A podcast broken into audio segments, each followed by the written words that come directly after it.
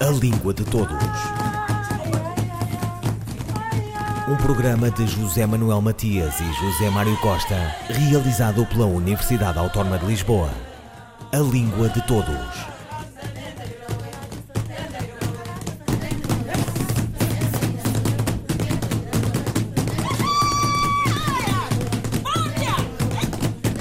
Ler para aprender.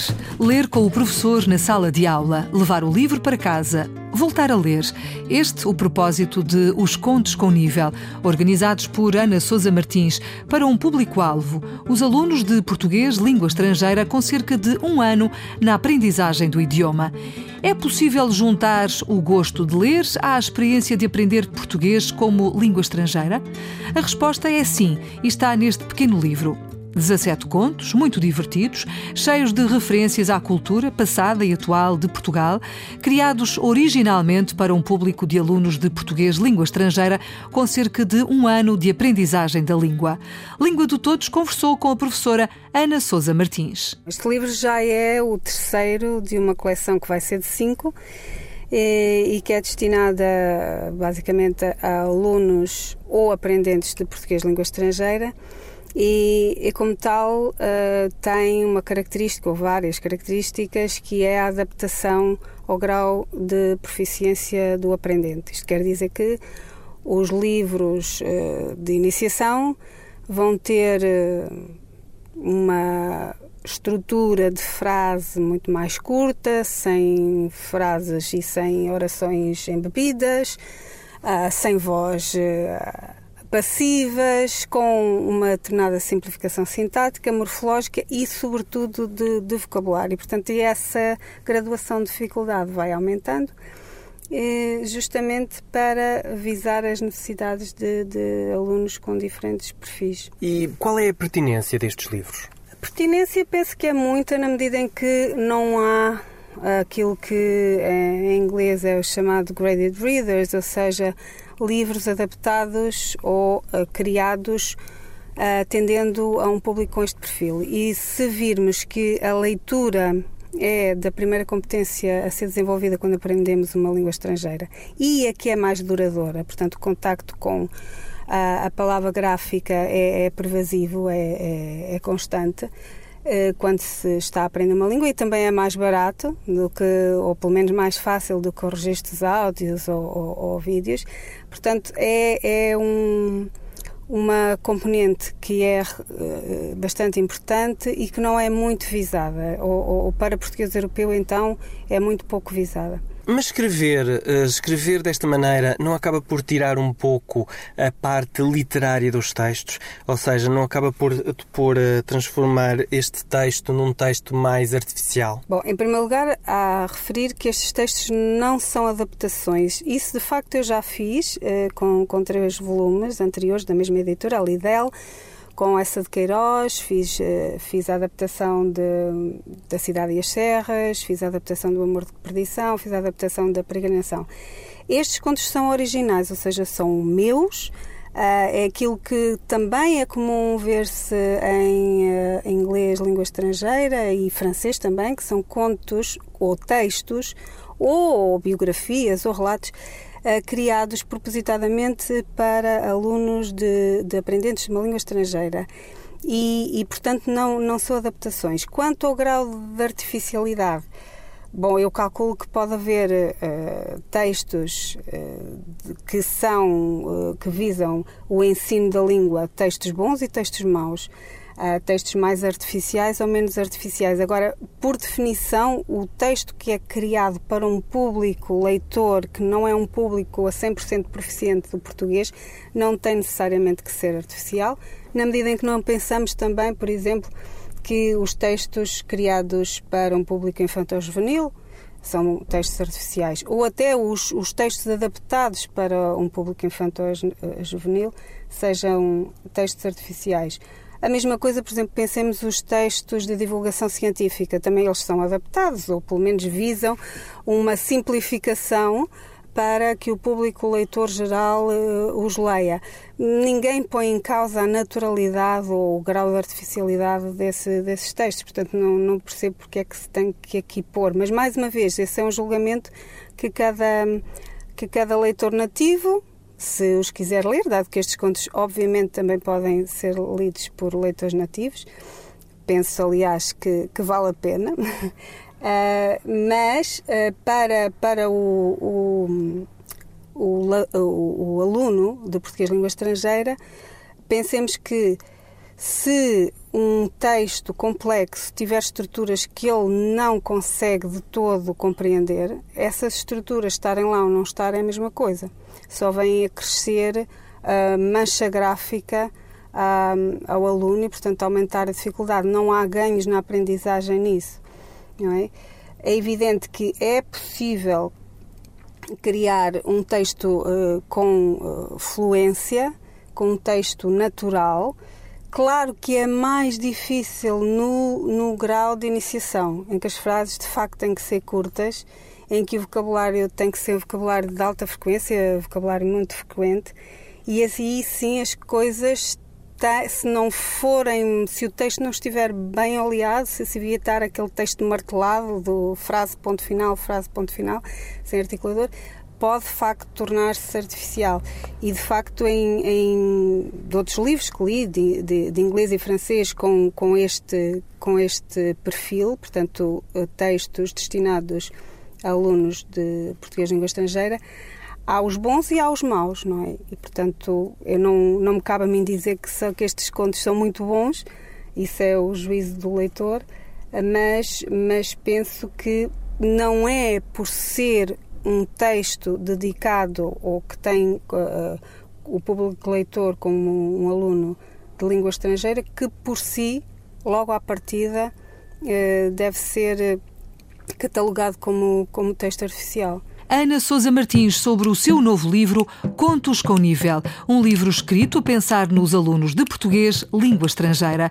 Contos para descobrir o idioma, conhecer-lhe os muitos sentidos e subtilezas, iniciação ao idioma. Ana Sousa Martins. Claro que estes textos não se podem fazer por pura inspiração divina, apesar de, de eu ter experiência bastante larga de ensino de português língua estrangeira um, realizei projeto de pós-doutoramento cujo objetivo é justamente fazer o levantamento das marcas de textualidade e gramaticais uh, que é preciso ter em conta para, sobretudo, não só criar um texto simplificado, mas graduá-lo. Quando é que ele é mais simples, quando é que ele é mais complexo e que camada de, de características sintáticas ou morfológicas ou de vocabulário uh, devemos ter em conta para cada, para cada nível de proficiência. E o meu objetivo era e é também uh, transmitir a outros colegas e a outros uh, professores e a outros autores esse conhecimento.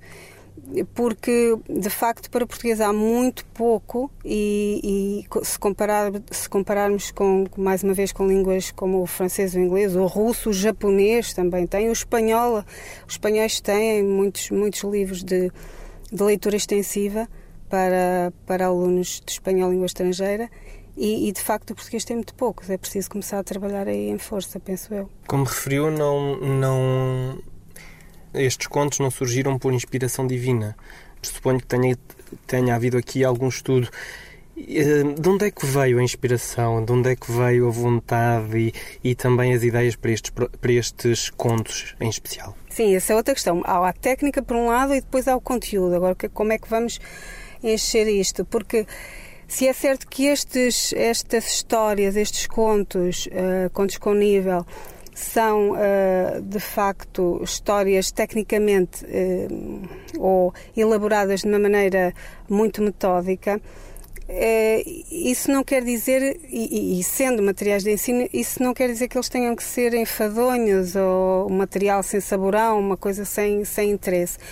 De facto, uh, estes contos para já visam, têm como pano de fundo uma, uma vasta gama de, de conhecimentos uh, culturais sobre Portugal, sobre a história, a história recente de Portugal, Muitos deles centram-se em episódios da vida rural, que, que é o que me diz respeito, porque eu cresci numa aldeia, e portanto todo esse mundo que se está a perder da, da agricultura, da criação de gado e toda a vivência rural, mas também Há, há contos sobre o 25 de Abril, sobre a Guerra de 14, a participação de Portugal na Guerra de 14, sobre, hum, sei lá, os santos populares. Uh, há um conto sobre a Guerra Colonial. E, mediante o grau de dificuldade, o que procurei fazer também foi expandir ou encurtar as descrições, as reflexões, mas todos os contos têm sempre uma crítica ou pelo menos um, um tópico jocoso e terminam sempre de uma maneira um bocadinho surpreendente, porque o, o aprendente de português língua estrangeira é só alguém que está a aprender a língua, não é alguém que, que é estúpido ou que, ou que não tenha uma compreensão uh, cabal um, de um sentido comunicativo do texto. Este livro é, um, é, um, é material de ensino um, isso significa que, tem, que são. Uh, o objetivo final é serem utilizados praticamente em exclusivo na, na sala de aula ou não, podem subsistir, subsistir, por si próprios e podem ser uma boa leitura à parte do ensino? É ao contrário, eles são, sendo livros de leitura extensiva, eles são predominantemente feitos para ser usados autonomamente pelo aprendente, por isso é que eu referi aqui aprendente e não aluno, ou seja, aquele que uh, está ou não no ensino enquadrado no ensino formal do, do, português. Pode não estar, pode estar a aprender português por si próprio e, uh, sobretudo, uh, aquele aprendente que não está em contexto de imersão, ou seja, que não está no país que fala a língua, é extremamente importante a leitura extensiva. Portanto, estes contos um, são para ser lidos autonomamente têm o grau de dificuldade, como disse, adequados ao, ao, ao nível do, do aprendente tem glosas nas margens do, do conto que explicam, às vezes até com mero recurso à imagem, que explicam o vocabulário considerado menos frequente ou mais difícil, que tem exercícios de gramática, tem exercícios de compreensão, tem exercícios para retenção de vocabulário com, com soluções no final e, portanto, o aluno pode fazer, o aluno ou aprendente pode fazer destes livros um instrumento de, de autoestudo mas também pode ser eh, usado em sala de aula, porquê? Porque para já as porções de texto que, em que o professor pode pegar já estão segmentadas, porque já são contos e já são contos breves. Mas, por outro, o professor pode uh, determinar que o aluno leia este conto ou aquele, ou que cada aluno da turma leia o seu conto diferente, e é uma ótima oportunidade, depois, em sala de aula, de fazer discussão dos temas abordados e das ideias levantadas e criar eh, debate, criar discussão e reflexão. Portanto, para, pode haver na aula um prolongamento do, da, da competência oral. Eh, e tem aqui uma boa ancoragem temática, penso eu. Como referiu, este livro faz parte de um, de um conjunto de livros.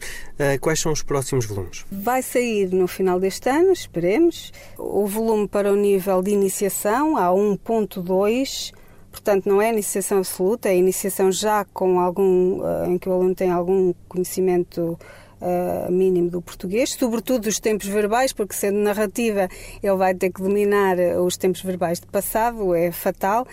E depois, como já estão feitos uh, os níveis intermédios, uh, vamos dar um salto para o, nível C1, que é o nível uh, de proficiência avançada. Ana Sousa Martins sobre o seu novo livro Contos com Nível, um livro escrito a pensar nos alunos de português língua estrangeira.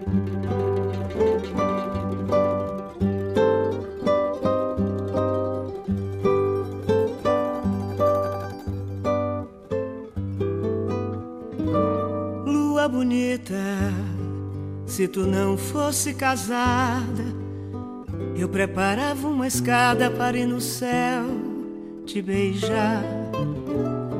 Se colasse teu frio com meu calor, pedia a Nosso Senhor para contigo casar. Lua bonita me faz aborrecimento, ver São Jorge no jumento pisando teu quilarão. Pra que casaste com um homem tão sisudo que dorme, come, faz tudo dentro do teu coração? Lua bonita, meu São Jorge é teu senhor. É por isso que ele vive pisando teu esplendor. Lua bonita, se tu quer o meu conselho, vai ouvir, eu tô alheio. Quem te fala é o meu amor. Deixa São Jorge no seu jubaio amontado e vem cá para o meu lado, pra gente viver sem dor. Deixa São Jorge no seu jubaio amontado e vem cá para o meu lado, pra gente viver sem dor.